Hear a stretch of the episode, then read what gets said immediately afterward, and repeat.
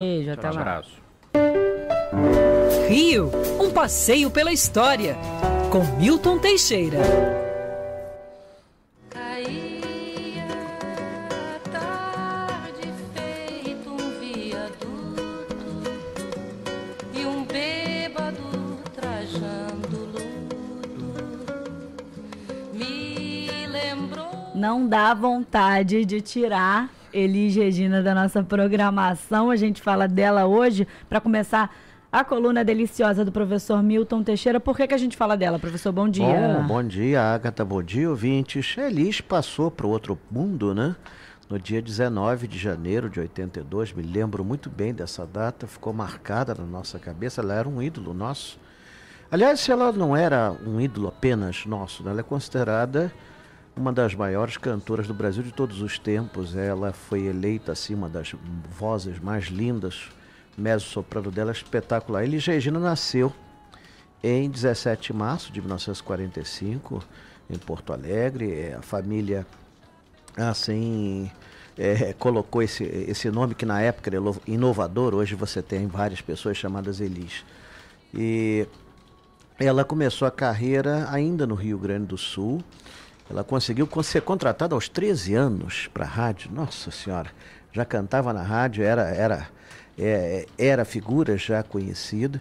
Quando ela vem para o Rio de Janeiro, ela explode. Começa, tem- ela trilhou todos os gêneros musicais, fazendo depois a- a- o seu próprio, né? Começou com a bossa nova, depois ela vai para o jazz, depois ela vai para MPB propriamente dita. Ela explode num programa da Rede Record, Dois na Bossa, né? Que era com Jair Rodrigues, e onde ela conhece seu futuro marido, Ronaldo Boscoli, e que vem a se casar com ela em 1967. Ela foi a primeira cantora a explodir depois de um festival da canção, quando, eh, quando cantou Arrastão, de Vinícius e Edu Lobo, e, e que foi um grande sucesso de 65. Eh, posteriormente, ela gravaria outras músicas de grande sucesso. Essa que está tocando ao fundo, o Bêbado Equilíbrio, tornou-se o hino da anistia. Né?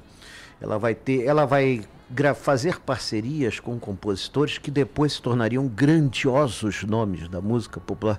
Ela foi responsável pelo lançamento, olha bem, Milton Nascimento, Altir Blanc, talento. Ivan Lins. E o filme dela é uma delícia, né, professor? Retrata Sim. bem a Elisa, assim, que não era, tava longe de ser perfeita, mas era que era uma mulher muito forte, muito inteligente, né? É, foi feito um filme e foi feita uma minissérie, que também é de grande sucesso. A Elis se engajou na luta política. Ela teve a coragem de chamar, durante um programa, a coragem de chamar os militares de gorila. Foi, né? Aí depois foi exigido que ela se desculpasse, ela desculpou, pediu desculpa aos gorilas. então, tinha-se isso, mas ela já era tão importante, ela já era tão famosa, a música dela, a voz dela era tão forte, que ela nunca foi presa, assim, ela foi coagida, né? Ela teve que cantar o hino nacional brasileiro numa cerimônia militar, mas comparado com outros que tiveram que fugir, como Caetano Veloso, ah, como Chico Buarque, etc. Aliás, ela, ela não cantou com Chico Buarque do início, porque Chico Buarque era muito tímido, olha só que coisa, né? Acho que não aguentava a timidez dele. Pois é, imagina, hein? Que disse de carreira o que, que é. E ela, ela sempre foi muito consagrada, sempre foi considerada uma das grandes intérpretes nacionais e foi com verdadeiro espanto né, a sua morte em 19 de janeiro. Eu estava nessa época muito marcado, meu pai falecera no mesmo mês, no dia, no dia 1 de janeiro. Né? Então ela faleceu dia 19 e depois vem a público né, que foi por uma overdose de drogas. Na, na época isso não era comum ser dito, né? era uma coisa que era escondida, geralmente você ah, faleceu de infarto agudo do miocárdio, falava alguma coisa, mas é, na época isso foi contestado, mas o próprio Jair Rodrigues contou né, que que ela fez uma mistura de uísque com, com, com, com, drogas, né? E isso aconteceu. Hoje, hoje, eu não vou dizer que é moda morrer assim, mas várias figuras famosas, né? não só da música brasileira, como da música mundial, tiveram esse, esse fim trágico. Né? Infelizmente, essa vida de shows que exige você trabalhar às vezes 24 horas e não dá tempo de você dormir, obriga você a, a consumir alguma droga. Então, e, ela teve esse fim, deixou três filhos. Ela estava casada com o pianista César Camargo Mariano, com quem fez uma parceria. Aliás, fez parceria com vários nomes também. Fez um, um disco com Tom Jobim, que é considerado uma das maiores produções da música popular brasileira. É, Para vocês terem uma, Inclusive, professor, um dos filhos é a Maria Rita, que eu, acho, Maria eu Rita, considero sim. um presente, pelo menos para minha geração, que não tive a oportunidade Herdou de ver Elis né? Regina. Herdou a voz, é muito né? parecida, apesar dela dizer o contrário, mas ela herdou mesmo, realmente. E Elisa era uma pessoa muito engraçada, né? quando ela casou com o Ronaldo Buscoli, é, casaram na igreja, na Capela Mairink, lá no meio da Floresta Tijuca. E aconteceu um episódio muito engraçado. O Miele foi o padrinho, Miele pisou no, pisou no, no véu dela, ela disse, então pisa no meu rabo! Deu um berro assim da capela. E ela, quando brigou com o Ronaldo Bosco, foi muito engraçado. O Ronaldo Bosco era um dos grandes colecionadores de música de Frank Sinatra, né? Então, ela pegou os discos todos do Frank Sinatra, jogou pela janela, cobriu a Avenida Niemeyer de disco do Frank Sinatra. Então era uma figura assim muito folclórica. Muita gente tem histórias assim deliciosas dela. Foi uma pena ela ter nos deixado tão cedo, com 36 anos e 10 meses. Né? Mas a Maria Rita está aí, num num estilo um pouco diferente, mas a mesma voz.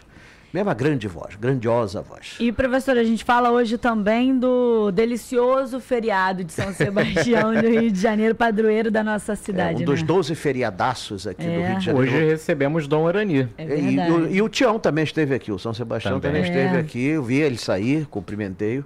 É, Dom Arani Tempesta, nosso cardeal primaz. É, é interessante, muita gente chama o, o feriado de São Sebastião de aniversário da cidade, porque durante décadas e décadas, aliás, por séculos, o, o aniversário da cidade era celebrado dia 20 de Dia janeiro. 20, né? Na verdade, a cidade foi fundada, tendo já como padroeiro São Sebastião, por causa do rei de Portugal. Não que aqui tivesse grandes fiéis de São Sebastião. O rei de Portugal era Dom Sebastião, nascido a 20 de janeiro de 1554. Então, por isso foi dado como padroeiro.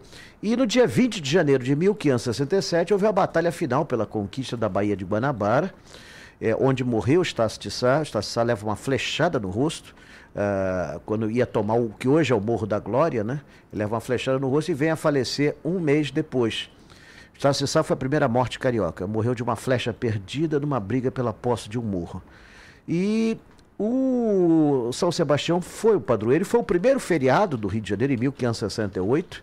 Foi o único feriado religioso mantido pela República em 1890. Até o Natal foi tirado como feriado, porque era considerado o dia da fundação da cidade. Só nos anos 50 que se decidiu que realmente a cidade do Rio de Janeiro foi efetivamente fundada a 1 de março de 1565. Então, mas ainda, mas ainda hoje é o feriado e ninguém pensa em tirar esse feriado. Tentaram em 66, caiu uma chuvarada, que a cidade ficou debaixo da. Deixa o feriado em paz, Deixa melhor. o feriado em paz, porque o homem é poderoso. O São Sebastião é poderoso. Mas É estamos isso. aí. Vai aproveitar o feriado, professor?